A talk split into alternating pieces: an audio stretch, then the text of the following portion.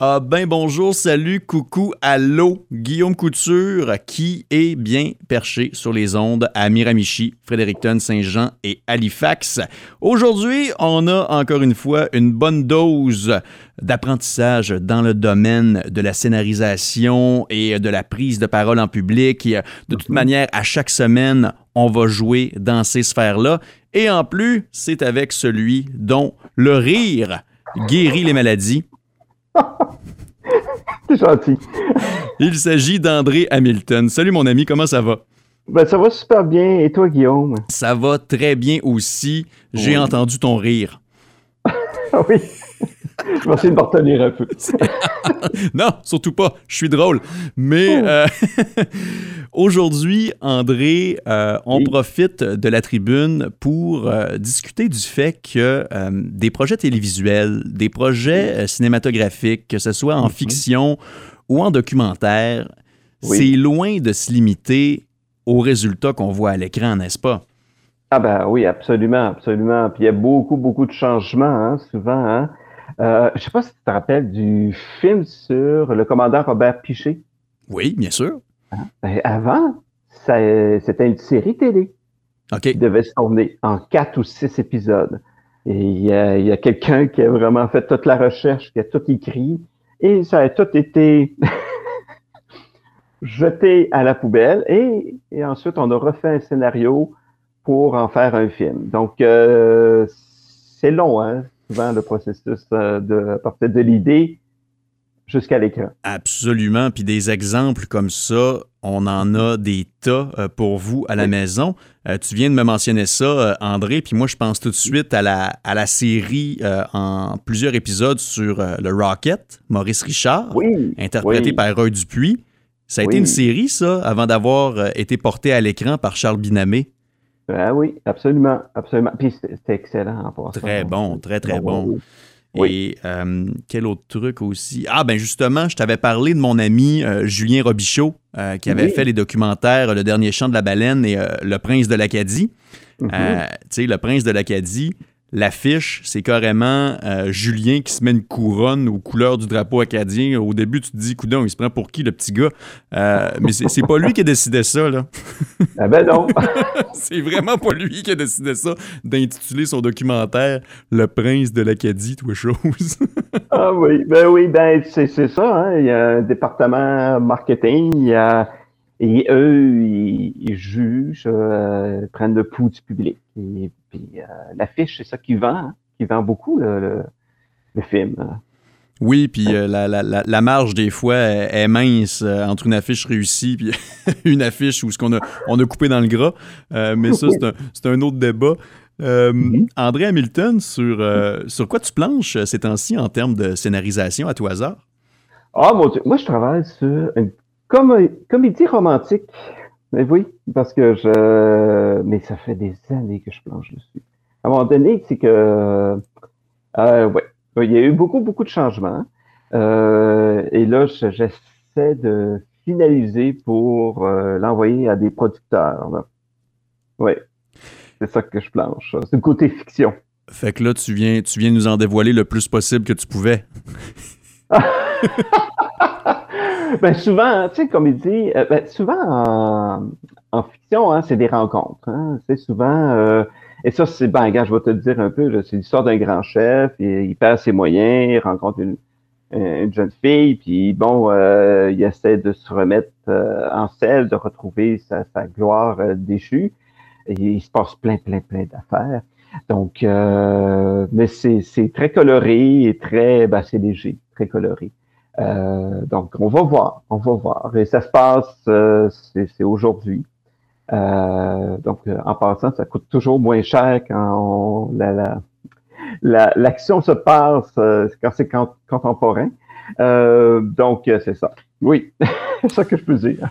ben, c'est très clair. Et euh, je suis curieux de savoir parce qu'encore une fois, euh, comme on l'a mentionné en, début de chronique, c'est pour démontrer euh, à notre auditoire que justement, ça se fait pas en criant ciseaux, un projet cinématographique ou télévisuel. Il y a des tas et des tas d'essais-erreurs. Des fois, justement, il y a des producteurs qui servent un dixaine. Des fois, écoute, des fois, il y a aussi des, des, des fuites. Qui amènent des problématiques. Il y a Mhm. un exemple qui me vient en tête. il y a une personne dans mon entourage, à un moment donné, décroche, décroche un contrat pour être candidat dans une télé-réalité quelconque, l'annonce Uh-huh. sur les réseaux sociaux, se fait répondre dans l'heure, euh, c'était censé être confidentiel, t'es out. Eh ben oui, ben oui. Ben ça, hein, par exemple, des fois, tu es porté par la passion ou tu es, tellement content que tu en oublies que, oups, euh, je l'avais pas dit. sais. Non, c'est- c'est c'est d'être prudent. Puis, euh, Oui. est-ce que tu as un exemple pour nous euh, au courant de ta carrière où tu as eu justement à, à- à- comment je pourrais dire, pas à, à ravaler. ben, tu, tu- tu- tu- tu me vois venir un peu. là. Y a-tu un moment justement où que c'est, il a vraiment fallu que ça se revire de bord puis que ça a été une, une, une, une, euh, euh, voyons, un travail, un travail supplémentaire et de, ou encore des, des demandes un peu saugrenues, dépendamment comment on les voit. Est-ce que tu as, est-ce que tu as un exemple qui, qui, qui nous prouverait que euh, des fois ça peut, ça peut revirer du tout au tout pour, pour pas grand-chose quand on y voit ça rapidement? Euh, je peux pas en parler. Non, c'est une blague. Euh, ben, tu sais, souvent, des fois, c'est euh, c'est du bon côté. Fait qu'on a la série Les Éboueurs, qui a pris trois ans. Euh, le diffuseur Canal D avait reçu deux projets. Ben, il y avait mon projet puis un projet de, de d'autres compagnies qui étaient sensiblement... euh, C'est le même sujet, hein? C'est, c'est, on s'en sort pas. Mais euh, eux, il y avait une approche différente qui n'a pas fonctionné. A- et, euh, et je, je veux dire, regarde, euh, moi j'avais, on m'a appelé, euh, j'avais déposé le projet, ça n'a pas fonctionné, j'ai oublié le projet, puis deux ans après, euh, le producteur m'appelle et dit bon ben là Canal D sont super intéressés, euh, ils ont une possibilité de tournage l'été prochain, mais moi le problème c'est que la compagnie que j'avais approchée, euh, les éboueurs que j'avais déjà approchés, ben là, ils étaient plus intéressés. Donc, c'est de recommencer tout ça dans un temps record. C'est de trouver la bonne compagnie, faire du casting, trouver des sujets. euh, parce que euh, une série documentaire comme ça, euh, souvent le diffuseur va nous demander des sujets pour pas juste pour une- une seule saison, euh, une deuxième saison, une troisième saison, parce que c'est le long terme qui est intéressant hein, pour euh, des séries. Donc, euh, ça a été une bonne gymnastique, mais qui a payé, qui, qui a été euh, qui a payé parce que ça, il y a eu deux saisons à que c'était- extraordinaire. Ben, c'est ça, c'est un travail de tout acabit, puis c'est pas nécessairement garant de, de succès ou, ou d'approbation non plus. Euh, Non Il y a un exemple qui me vient en tête, c'était Martin Petit et Michel Courtemanche, euh, Mhm. qui, ont, qui ont quand même des carrières assez florissantes, merci. Euh, qui ont écrit ensemble, euh, entre autres, euh, Starbuck, qui a été adapté dans plein d'autres pays, soit en Inde ou en France ou aux États-Unis. C'est vraiment, vraiment pas rien. Mais c'est qu'à un Mhm. moment donné, il expliquait qu'il était en train d'écrire un scénario de long métrage. Puis là, ça va bien, c'est le fun. Puis là, Mhm. tout d'un coup, il ouvre le journal, puis il y a un film qui traite exactement de leur sujet qui vient de prendre l'affiche. Eh oui, ça arrive, ça arrive. On dirait que les bonnes idées, ça, ça flotte quelque part. Euh, souvent, c'est ça, hein, on va voir euh, deux films sur le, le même personnage ou qui se ressemblent. euh, oui, ça arrive, ça arrive. C'est pas nécessairement du vol d'idées ou euh, parce que en passant, là, les producteurs, là, c'est des gens qui sont très, très occupés. Ils n'ont pas vraiment le temps de voler des idées. je veux dire, moi, c'est certain qu'il faut toujours protéger ses idées. C'est toujours mieux. Une idée, c'est le développement hein, de l'idée hein, qui peut se protéger. Par exemple, si tu, tu écris juste l'idée, euh, c'est un gars qui donne, comme un Starbucks, euh, qui donne son sperme dans la... Bon, tu écris ça juste en quelques lignes, et ça, ça se protège pas beaucoup. C'est Mhm. le développement. Si tu développes en un synopsis de quelques pages, là, tu as quelque chose. Euh, mais euh, souvent, ces gens-là, ils ont des dizaines et des dizaines de projets en, en attente, en développement, en écriture, en réécriture. Euh, c'est souvent, euh, c'est déjà très occupé, là, qui n'ont pas le temps de dire, oh ben, je vais, je vais voler cette idée-là. Mais euh, ça arrive. Et comment, comment on procède à, à protéger une idée? Euh, honnêtement, je, je, je, pense que plusieurs personnes l'ignorent. Ben, tu sais, il y a, bon, il y a la StartTech. Euh, tu peux dé, vraiment déposer ton projet à la StartTech. Euh, et eux, c'est qu'ils font, ben, ils mettent un saut. Et bon, par exemple, euh, le projet, je sais pas moi, Belle Cuisine, euh, le scénario de long métrage est déposé à la StarTech et euh, pour tant, X tant d'années. C'est que si à un moment donné, ben, il arrive quelque chose, c'est dans une enveloppe scellée, s'il arrive quelque chose, je sais pas, moi, à un moment donné, tu vois à l'écran euh, ton projet, ben, tu dis, hey, hey c'était mon idée, il y a quelqu'un. Ben, c'est parce que, tu sais, t'en jases, hein, de tes idées. Tu rencontres toujours le même monde. À un moment donné, c'est, non, hein? ça arrive comme ça. Et ça te donne le droit de poursuivre en plagiat et tout ça. Donc, euh, mais c'est ça. C'est une protection. As-tu, as-tu déjà été témoin euh, de malversation dans ce sens-là? Ben, euh, tu sais, le grand cas de, de M. Robinson, là. Oui. Hein? C'est que, euh, quel, quel, quel, tu sais, puis lui, il a développé avec ces gens-là. Il est allé pitcher avec ces gens-là, je pense, je me rappelle bien, même à Disney. Tu sais, je veux dire, c'est exactement son œuvre, là. Euh, c'est son nom et tout ça. Donc, je pense que c'est le cas le plus, le plus célèbre. Hein? Absolument. Et quelle, saga quand c'est rendu que les, les personnes poursuivies ont le temps de décéder avant d'être reconnues coupables.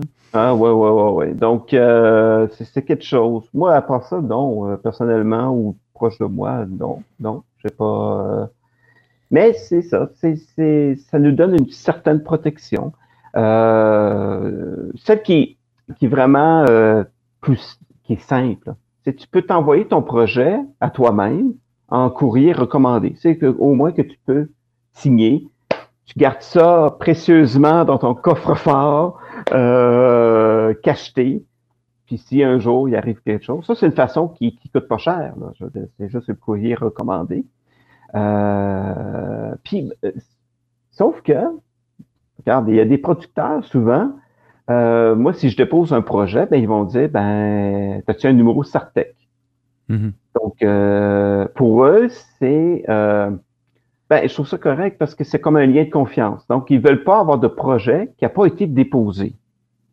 Ça, c'est bien. Euh, mais ça ne protège pas de tout. Et euh, comme je disais, les bonnes idées, souvent, euh, c'est dans les airs. Surtout en documentaire. En documentaire, ben, c'est là, c'est la réalité. Hein. Ce qui fait la différence, c'est ton point de vue, c'est tes personnages, ça va être le concept parce qu'un documentaire aussi un concept comme la fiction. Hein? Est-ce que est-ce que c'est est-ce qu'il y a un animateur ou pas? Est-ce que euh, par exemple est-ce qu'il y a des flashbacks? Est-ce qu'il y a est-ce que on des événements, etc. Euh, mais euh, ça nous protège un peu. Puis personne n'est à l'abri, même des vieux routiers tels que on en parlait il y a quelques semaines du grand Sergio Leone. Oui. Euh, à un moment donné, il jasait avec Warren Betty, euh, grand mm -hmm. acteur euh, américain. Et oui. Betty lui demandait tout bonnement, ça serait quoi là, son prochain projet, la prochaine idée. Puis là, il disait, bah, mm -hmm. après avoir fait une coupe de péplum, ouais. de la Grèce antique, cowboy, etc., là, je suis rendu à faire un long métrage sur la prohibition, les années 20, nanana. Là, là ça me ah, tente, oui. ça avance dans le temps, etc. Puis là, ah. Betty est là, puis OK, cool, parfait. Puis en ni une ni deux, euh, sans que Sergio Leone soit mis au courant de quoi que ce soit, Bonnie and Clyde voyaient le jour. ben, c'est ça, hein. Tu, sais, tu parles, puis tu dis, ah ben, sans. Ben, c'est pas toujours. Euh, je pense pas qu'il y ait de mauvaises intentions, mais tu dis, ah ouais, ça pourrait être intéressant. Ça, ça me donne ouais. une idée, puis tu pars comme ça. Euh, tu sais, euh, moi, je me rappelle des euh, vieilles auteurs de science-fiction, Ray Bradbury. Lui, il lisait aucun autre livre de science-fiction par peur de prendre une idée de quelqu'un d'autre. Parce que tu, Mhm. tu lis de gauche à droite, tu lis ici, tu, le- tu regardes ici, tout ça. Puis à un moment donné, tu dis, ah, là, j'ai l'idée, la meilleure idée. Puis là, tu te rends compte, ah non, c'est vrai, j'ai j'ai vu ça dans telle série, il y a deux ans. Ça arrive. Tu sais, C'est comme ça. Donc lui, c'est ça qu'il faisait. Ben, il, euh, il lisait juste ben, en, en anglais, c'est non-fiction, donc du documentaire, pour pas être influencé, pour s'éviter de, de voler des idées à ses pairs. Ben, en espérant qu'on a pu euh, clarifier la chose pour euh, bien des gens à l'écoute, dans le sens où c'est pas seulement le résultat final qu'on voit, puis des fois, tu sais, on Non. voit des, des- des créateurs, des artistes, en, en les voyant seulement euh, profiter de leurs produits, quand en bout de ligne, il y a une multitude d'acteurs derrière et une équipe gigantesque. Comme on le disait, les, les génériques sont longs et euh, c'est- Oui. c'est pas pour rien. Mhm, absolument. Puis le, le meilleure chose comme en écriture, ben, c'est de euh, un scénario, ça 120 pages. Euh, puis les producteurs, euh, ils veulent le scénario complet. Il y a plein de, de, de, tu sais, de petites vidéos YouTube, de tutoriels qui nous montrent comment faire. C'est de prendre du plaisir à ça. Puis des fois, euh, on peut être très, très chanceux, puis la personne, on prend, on a un producteur ou une productrice qui dit, ah, j'aime l'essence mais ça ne va pas dire que ce scénario-là va pas être réécrit 10, 15 fois, puis qu'il n'y a pas deux ou trois personnes qui vont retravailler le texte. Aux États-Unis, hein, c'est énorme. Ça peut être jusqu'à 20, 30 personnes hein, Tout à fait. retravailler. Euh, puis on voit pas tous les noms hein, euh, à l'écran parce que ça dépend du d'un certain pourcentage hein, de, de travail qu'ils ont, qu'ils ont réalisé. Mm. Donc, euh, puis aussi, ben, à un moment donné, c'est de laisser son bébé, de faire confiance, de dire, ah, ben, euh, ouais, OK, ben, euh, ils vont le réécrire, puis euh, je vais être un des scénaristes ou un des édiateurs, puis euh, au moins, je vais avoir quelque chose qui va être euh, produit, etc. là. Ouais, ça peut même être euh, ingrat par moment. Euh, puis euh, Oui. ceux qui veulent se donner une idée, euh, regardez le générique d'un Pirate of the Caribbean et rega- regardez, regardez l'équipe qui sont derrière la conception des dentiers. ouais, ouais, ouais. Puis souvent, hein, souvent, des fois, ces gros blockbusters-là, comme Gladiateur, ils réécrivaient le scénario hein, à presque tous les jours. OK. Donc, euh, c'est, c'est, euh, il faut presque, on met un peu son ego de côté, puis on dit, bon, au moins, je suis dans la grosse machine. Puis souvent, même les scénaristes sont pas invités hein, au tournage, puis à, à Mhm. rien. hein, tu sais. Euh, mais euh, voir son idée euh, à l'écran, c'est quelque chose de- d'extraordinaire. Moi, je me rappelle, euh, quand j'ai vu la grande, tu sais, à Montréal, tu sais, des grandes affiches sur le bord de, de la 40, là. Oui. Euh, puis quand j'ai vu euh, le- annoncer des éboueurs avec mes trois éboueurs, Mhm. avec leur visage, genre, genre 20 par 20, là, euh, ben, j'étais vraiment content. Ça m'a, ça m'a fait euh, vraiment un petit velours. Puis de, pour moi, c'est, euh, ces gens-là, c'est des gens de l'ombre, hein, c'est des gens qu'on veut pas voir. Euh, je leur ai donné un peu la parole, tu sais, euh, ils ont pu briller. C'était extraordinaire, ça. C'est- là qu'on voit justement qu'est-ce qui est le, le moteur et la, la motivation derrière tout ça. Et euh, Mhm. je suis plutôt fier de nous, euh, André Hamilton, parce qu'on a, on a respecté notre script pour cette chronique. Tout ce que vous avez entendu était écrit et planifié. Oui. Ouais, absolument, absolument. A rien d'improvisé. Jamais.